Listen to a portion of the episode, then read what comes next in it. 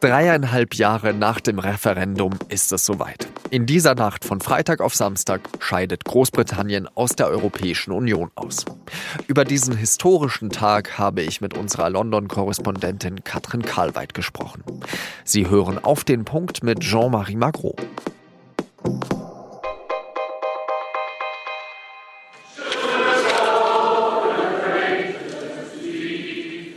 Es ist kein einfacher Abschied. Das merkt man den Europaparlamentariern an.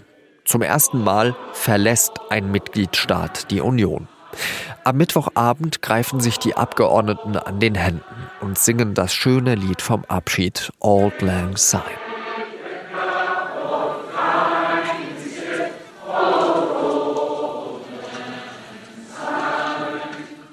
Was haben Briten und Europäer in den letzten vier Jahren nicht alles durchgemacht?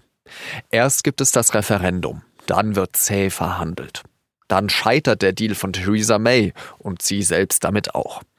Dann wird Boris Johnson der neue Premierminister, es gibt Neuwahlen und zu guter Letzt, ja, jetzt heißt es Abschied nehmen. Seit es diesen Podcast gibt, also die vergangenen 18 Monate, haben wir immer wieder nach London telefoniert, um mit Katrin Karlweit zu sprechen. Das haben wir auch dieses Mal gemacht. Ein letztes Mal vor dem Brexit. Katrin, hättest du bis vor kurzem noch gedacht, dass es wirklich jemals zu diesem Tag kommen würde?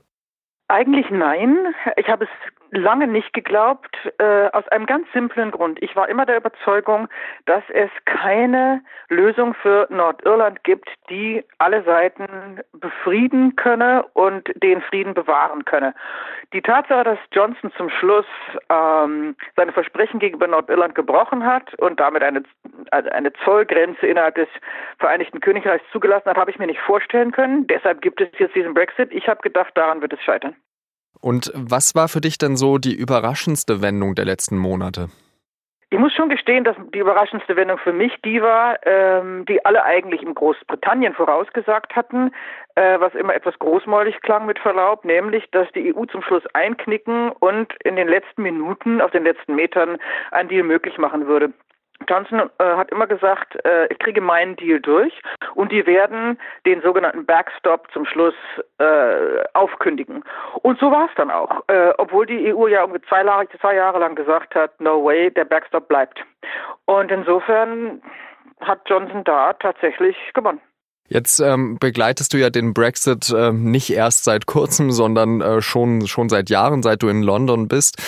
Gab es dann, weil du ja auch nebenbei noch viele Texte schreibst und so weiter, gab es da vielleicht einen Moment mal, wo du dir dachtest, ey, äh, das schaffe ich nicht mehr, das, das ist mir jetzt alles zu viel, äh, mach doch den Kram allein? mehrere. Man sagt natürlich immer, es ist alles großartig und ich schaffe das gut. Nein, es gab natürlich Phasen, wo ich gedacht habe, das darf alles nicht wahr sein. Also ich glaube, der Tag, an dem ich wirklich gedacht habe, jetzt mag ich nicht mehr, war bei dem sogenannten Super Sunday im letzten Oktober, als es eigentlich kurz so aussah, als würde das ganze Ding entweder auf Schiene gebracht äh, oder kippen und als dann wieder alles äh, in Limbo war sozusagen. Das war dieses Wochenende, an dem der Vertrag äh, beschlossen war und das Parlament endgültig darüber äh, entscheiden sollte, es dann aber wieder nicht getan hat.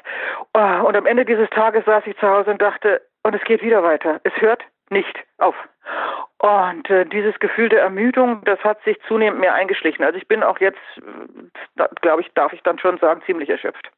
Hast du dir da vielleicht auch einen Champagner oder äh, was man in Großbritannien zu feierlichen Anlässen ähm, sich so gönnt, mal ähm, zukommen lassen? Also im Gegenteil, ich habe ein paar ähm, sehr nette Abendessen mit den ganz vielen wunderbaren deutschen Kollegen gehabt, ähm, bei denen wir uns schwer betrunken haben, weil wir jeden Toast auf to Europe, auf, Euro, auf Europa ausgesprochen haben. Und davon gab es viele Abendessen mit vielen Toast. Aber der Champagner auf den Brexit, den müssen die Briten trinken, den trinke ich nicht. Gab es denn, äh, oder hast du denn die Hoffnung, dass die Briten vielleicht irgendwann zurückkehren könnten?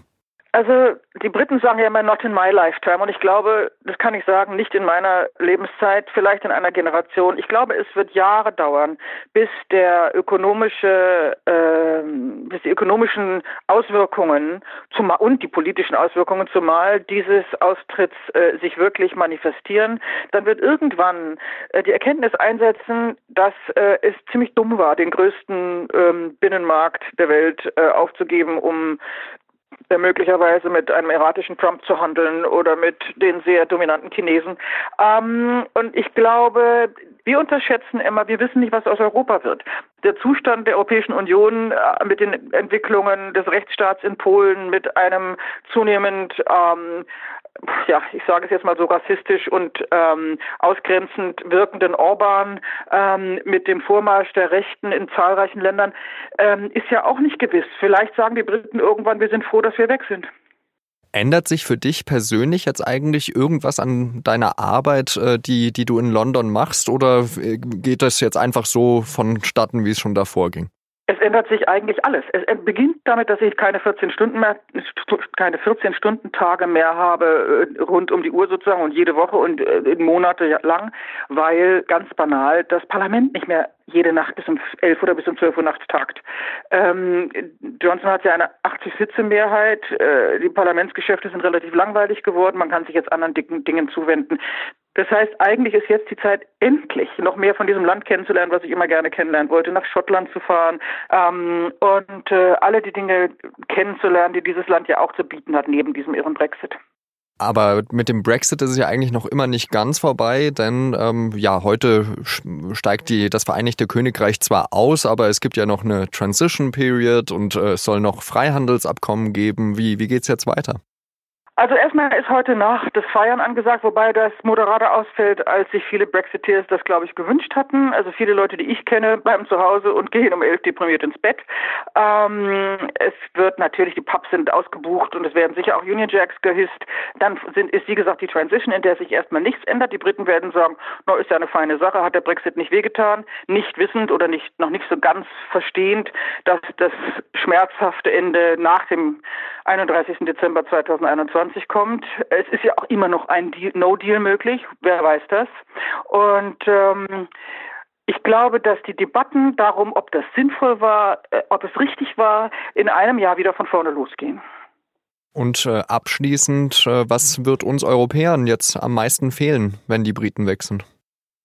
Tja, gute Frage. Ich meine, die kleinen Dinge werden bleiben. Es wird nach wie vor möglich sein, mit Touristenvisa hin und her zu fahren. Diese ultimativ schrecklichen Vorstellungen, dass jetzt, äh, dass man jetzt ein, äh, drei Monate vorher ein Visum beantragen muss, um ein Wochenende in London zu verbringen, dazu kommt es natürlich nicht. Es wird erstmal auch jetzt nicht ähm, so sein, dass uns britischer Tee oder keine Ahnung, britischer Stilton fehlt ähm, in den Supermärkten. Die Europäer haben eine Liebe zu allem, was dieses Land ausmacht. Und das wird sich mit dem Brexit hoffentlich nur sehr bedingt ändern.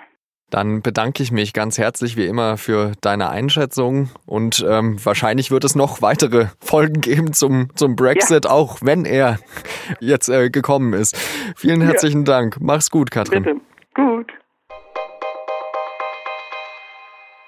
In Bayern sind inzwischen sechs Coronavirus-Fälle bekannt. Fünf von ihnen arbeiten beim gleichen Autozulieferer. Der sechste Patient ist ein Kind eines der Mitarbeiter. Das hat das bayerische Gesundheitsministerium gemeldet. Mehr als 100 Menschen sollen erstmal zu Hause bleiben, weil sie Kontakt zu den Infizierten hatten. Die Behörden haben eine Info-Hotline für Bürger freigeschaltet, die Fragen zum Virus haben. Die Nummer lautet 09131 68 08 5101. Diese Nummer ist aber ziemlich überlastet. Es wird doch nichts aus dem ersten Sieg bei einem der Grand Slams. Der deutsche Tennisprofi Alexander Zverev ist im Halbfinale der Australian Open in Melbourne ausgeschieden. Zverev hat zwar den ersten Satz gegen den Österreicher Dominik Thiem gewonnen, die nächsten drei Sätze hat aber dann Thiem alle für sich entscheiden können. Thiem tritt jetzt im Finale gegen Titelverteidiger Novak Djokovic an. Zverev wäre der erste deutsche Grand Slam-Sieger seit Boris Becker gewesen. Der hat 1996 die Australian Open gewonnen.